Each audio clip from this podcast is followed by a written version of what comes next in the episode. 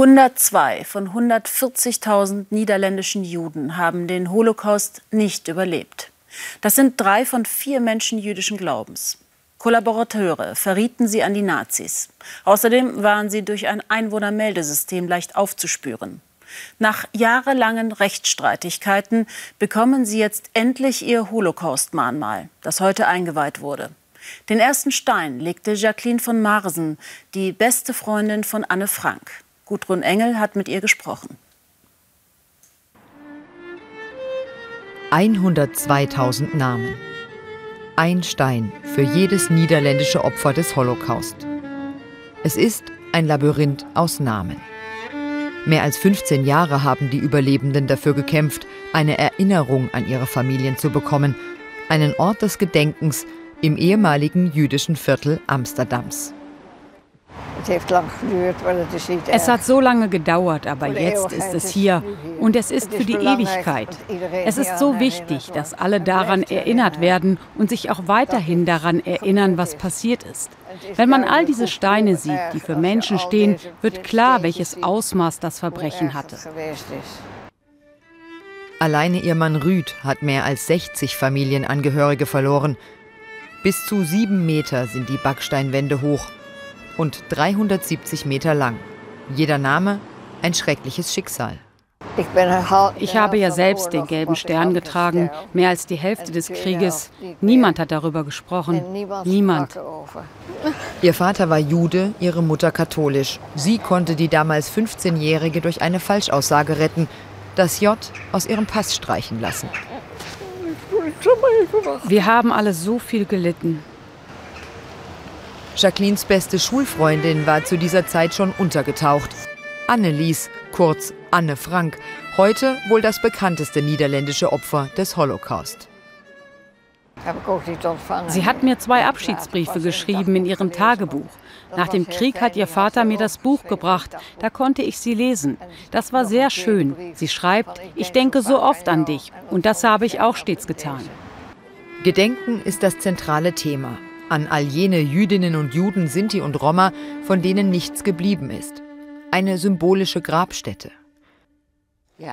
Die wünscht sich auch Myrna tugendhaft für ihre Mutter. Da oben im ersten Stock haben wir gewohnt. Mit ihrem Mann Matti kommt sie regelmäßig zu ihrem Geburtshaus in Rotterdam. Myrnas Mutter starb kurz vor Kriegsende im Konzentrationslager Bergen-Belsen. Die 83-Jährige hat einen Stolperstein für sie verlegen lassen, der die Nachwelt an sie erinnern soll. Sie wurde in einem Massengrab in Bergen-Belsen verscharrt. Das hier ist das einzige Andenken an sie. 1943 wurde die ganze Familie von hier deportiert. Myrna war gerade mal fünf Jahre alt, aber die Erinnerung hat sich eingebrannt. Es war abends, ich war schon im Bett, da kam ein deutscher Soldat hereingestürmt. Er hat geschrien, aufstehen, sofort mitkommen. Mee. Das Haus wurde versiegelt, die Familie erst ins Lager Westerborg, dann nach Bergen-Belsen gebracht. Zwei Jahre ihres Lebens verbrachte Myrna tugendhaft in Konzentrationslagern. Ich habe mir das Bett mit meiner Mutter geteilt. Mein Vater war in der Männerbaracke untergebracht. Jeden Tag mussten wir zum Appell antreten und wurden gezählt. Ständig mussten sie von vorne anfangen, weil sie sich verzählt haben.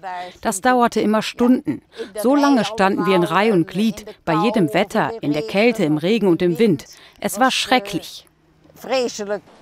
Es gab kaum Nahrung. Die Mutter starb an den Folgen der Entbehrungen.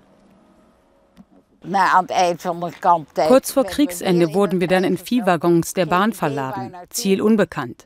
In der Mitte lagerte eine Menge Munition.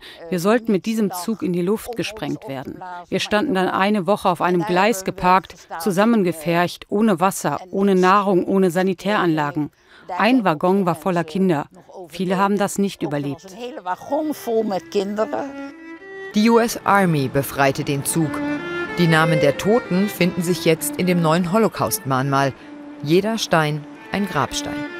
Aus der anonymen Masse wollte Architekt Daniel Liebeskind so wieder individuelle Opfer werden lassen. Menschen, die ein Leben hatten, eine Geschichte, ein Alter. Es ist wie ein Buch voller Namen, Namen, die aus der Geschichte der Niederlande getilgt waren und die jetzt zurück sind. Gedenken ist nicht nur eine Fußnote, es ist die Basis unserer Existenz. Ohne die Erinnerung werden wir unsere Zukunft nicht finden. Die Wände von oben betrachtet ergeben deshalb die hebräischen Buchstaben des Wortes Gedenken. Die feierliche Eröffnung des Monumentes heute Nachmittag ein emotionaler Moment. Nicht nur für die Überlebenden. König Willem Alexander legt den ersten Stein nieder, um nach jüdischer Tradition anzudeuten, dass die Verstorbenen nicht vergessen sind. Bislang hatten wir nur den Stolperstein. Jetzt sehe ich hier ganz viele meiner Familienmitglieder. Wir hatten für sie nie einen Grabplatz. Nun haben wir etwas, das uns an sie erinnert. 1000 Steine bleiben unbeschriftet. Sie sollen auf die vielen namenlosen Opfer hinweisen und mahnen.